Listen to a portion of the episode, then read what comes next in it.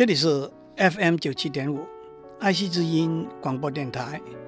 您所收听的是我爱谈天，你爱笑，我是刘总郎。今年的八月，美国职业棒球大联盟旧金山巨人队的球员邦兹 Barry Bonds 击出了他在职业棒球生涯中第七百五十六个全垒打。打破了有一百多年历史的美国职业棒球大联盟的记录。原来的记录是 Hank Aaron 在一九七六年建立的七百五十五个全垒打。但是许多棒球迷，尤其是老一辈比较传统的棒球迷，认为 Barry Bonds 这个记录是一个有瑕疵的记录。因为 Barry Bonds 曾经受到怀疑，使用可以增强肌肉发展、被棒球大联盟禁止使用的药物类固醇 （steroids），所以这些球迷认为他的记录不是完全来自所谓真正的天生的实力。同样，在今年夏天，在一年一度的法国。脚踏车公开赛 Tour de France 里头，好几个参与比赛的选手都被取消资格，因为在药品检验的过程中，发现他们使用了可以提升体力和耐力被禁止使用的药物。这两个例子是现在体育界常常遇到的情形。那就是运动员使用药物来提升竞争的体力。让我讲两个不同的例子。不久以前，在美国，一位耳朵失聪的女士，因为希望要一个也是失聪的儿子，费了好些力气，找到一位五代都是遗传失聪的男子，捐赠他的精子。果然。如同他所预期，生下来一位失聪的儿子。这件事情引起了很多负面的反响，认为他不该刻意把生理的缺陷传给他的儿子。但是这位女士的回应是：失聪不必被看为一种缺陷，失聪的人生活在一起，是一个紧密的结合。他们有自己的生活方式，何尝不是一个美好的社会群体了？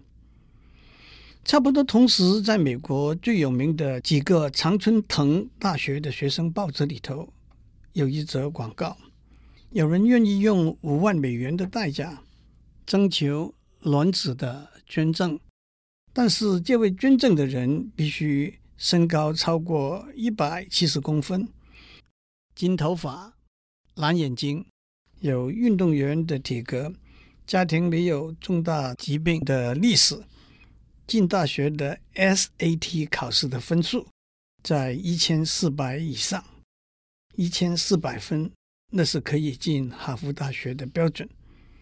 许多看到这段广告的人都觉得这是可以认同，没有很大争议性的想法。这两个例子。有一个明显的共同点，那就是父母亲从遗传的观点着手，主动的选择自己要的是怎么样的下一代。随着现代医学和生命科学、基因工程的发展，今天我们已经有足够的资讯、药品、工具和方法来影响、改变我们的生理。和心理的状况，包括治疗疾病、提升能力、控制、监管和选择预设的后果。面对这些科学所带来的前所未有，而影响力可能是非常大、非常深远的机会，怎么样做选择？怎么样下判断？是非常复杂的社会伦理道德的问题，面对不同的个案，不同的人会有不同的看法和选择。我们不能够概括地站在一个极端，用一个纯科学家的观点追求所谓最完美的结果。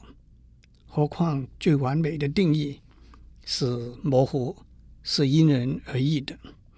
但是我们也不能够概括地站在另外一个极端，坚持一切顺其自然，排除任何科学和技术的助力和干预。我想用一些例子来指出，许多的决定和选择不可能清晰的一分为二，是或者非，正确或者错误。许多过去作为决定和选择的理由，今天已经不再存在；许多今天作为决定和选择的理由，将来很可能不会再被接受。我们得不断的思考和调整。首先，让我们看几个例子，指出治疗生理机能上的疾病和障碍，跟提升本来是健康正常的人的生理机能之间的分界线是不再清晰明显的。一个大家都可以共同接受的论点是：医学、生命科学和基因工程都可以应用在治疗疾病上面。其实。这本来就是医学、生命科学和基因工程研究发展的初衷，但是这些药物和技术可以应用到没有疾病、健康的人的身上吗？医学上已经开始发展出一种合成的基因 （synthetic gene），这种基因注射到白老鼠身上，可以增强肌肉的发展。避免肌肉萎缩衰退，这种基因的发展目的是治疗人体肌肉萎缩老化的疾病。但是，那么打棒球、打足球、举重的运动员，是不是也可以使用这种基因治疗的方法来增强他们的肌肉呢？在大脑记忆和认知方面的研究。原始的目的是治疗痴呆症 （dementia），包括老人痴呆症 （Alzheimer's disease）。但是，差不多十年以前，科学家已经知道怎样改变果蝇的基因，增强它记忆的能力。科学家也成功的在白老鼠身上植入跟记忆有关的基因的备份，这些备份。不但能够增加白老鼠学习和记忆的能力，甚至可以等到年龄大了、记忆力衰退的时候才启动使用。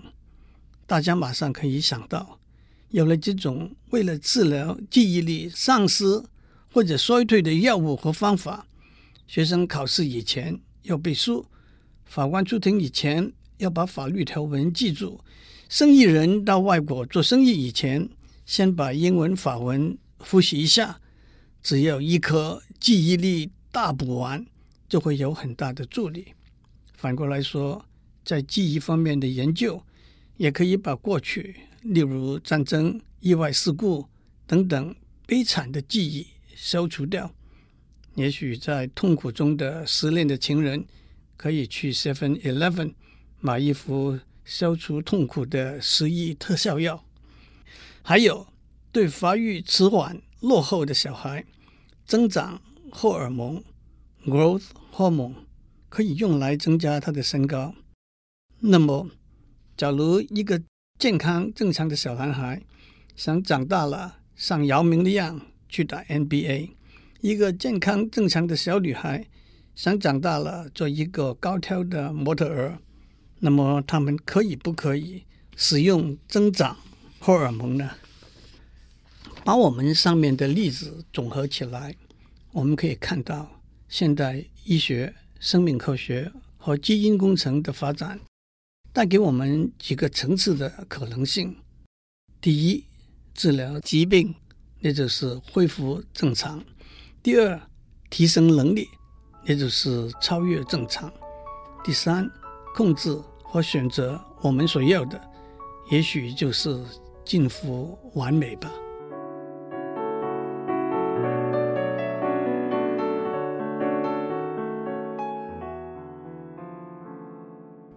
我们在上面讲到医学、生命科学和基因工程带给我们三个不同层次的可能：第一，治疗疾病；第二，提升能力；第三，控制和选择预期的结果。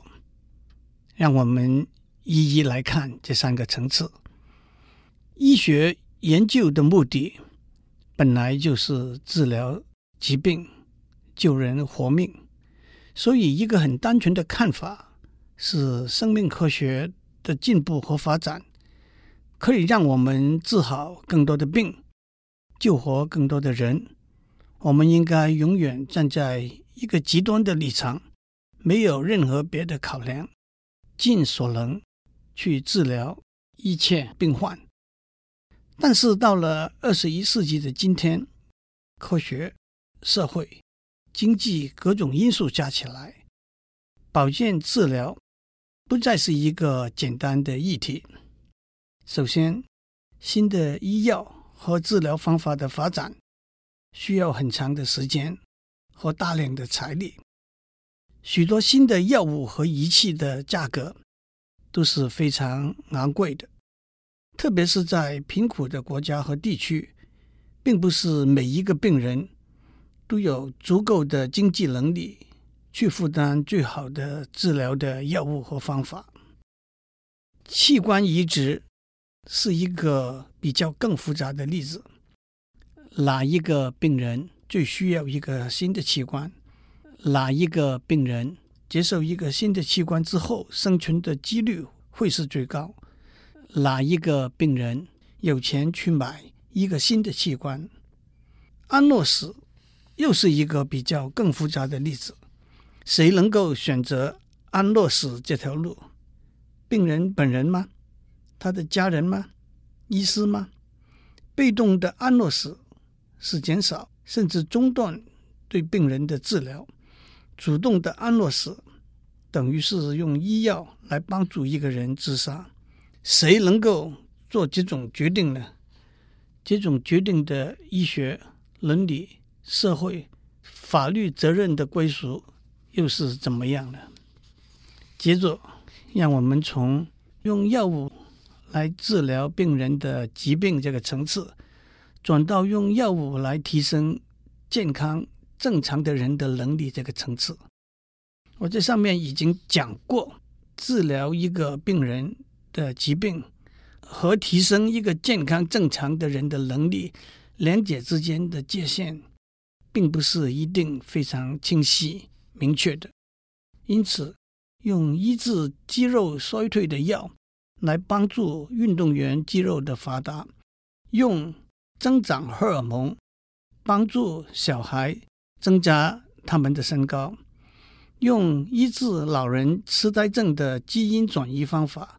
来增进记忆力，都还是有争议性的题目，因为这不单是医学的问题，也牵涉到社会伦理道德的判断。反对用药物来提升一个本来已经是健康的人的能力的一个原因是，这些治疗的药物和方法都可能有不良的副作用，有病的人。不能够不权衡轻重来使用，健康的人就完全不应该使用了。但是这是一个过分简单的理由。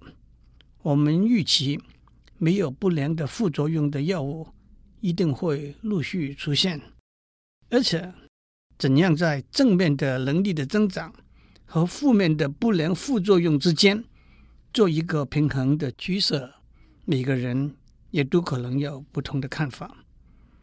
另外一个反对的原因是，使用药物来提升能力是违反自然的，在某些情形之下，尤其是在运动竞赛里头，也可能是不公平的。但是这个说法有许多模糊的地方。今天在高尔夫球界里稳居世界第一位宝座的 Tiger Woods。老虎伍兹，他的视力非常弱。在一九九九年，他接受了蛮简单的角膜手术来改进他的视力。手术之后，他一连赢了五场比赛，可是没有人埋怨说这是不公平的行为。有好些运动项目里头，例如美式足球、举重、商扑，运动员的体重是一个重要因素，因此使用类固醇之类的药物来增加体重是被禁止的。但是猛吃牛排、汉堡、马铃薯和大米，何尝不是有同样的作用和目的了？对长跑和骑脚踏车的运动员来说，因为红血球有储存氧气的功能，增加血里头的红血球的浓度，会增加他们持久的耐力。人体的肾脏会产生一种荷尔蒙，叫做 EPO。EPO 会刺激红血球的成长。对肾脏功能衰退的病人，现在已经有人工合成的 EPO，就是人工合成的 EPO，注射到他们身体里头，会刺激红血球的增加。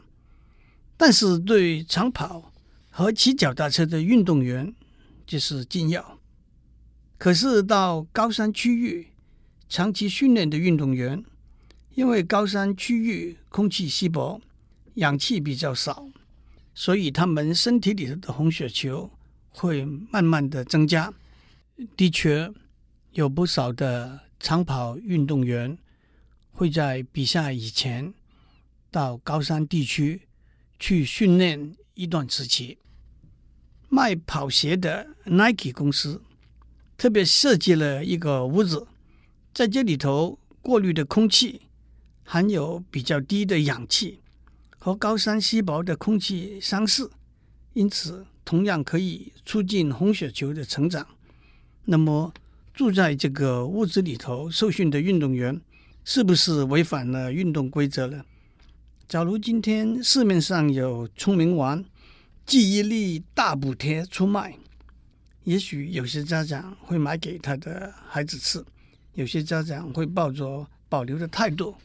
但是，有多少家长对送孩子们上补习班、才艺班有所保留了？换句话说，为了提升能力，什么时候我们不想、不可以违反自然？什么时候我们却又心安理得、积极的、努力的去胜过自然呢？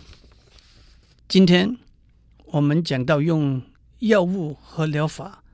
来治疗病人和提升健康正常的人的能力这两个层次，医学、生命科学和基因工程还给我们带来第三个层次，那就是主动的选择和控管。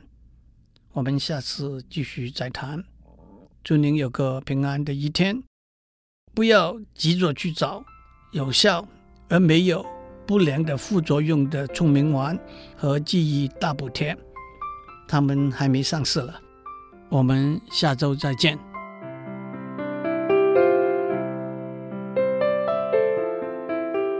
以上内容由台达电子文教基金会赞助播出。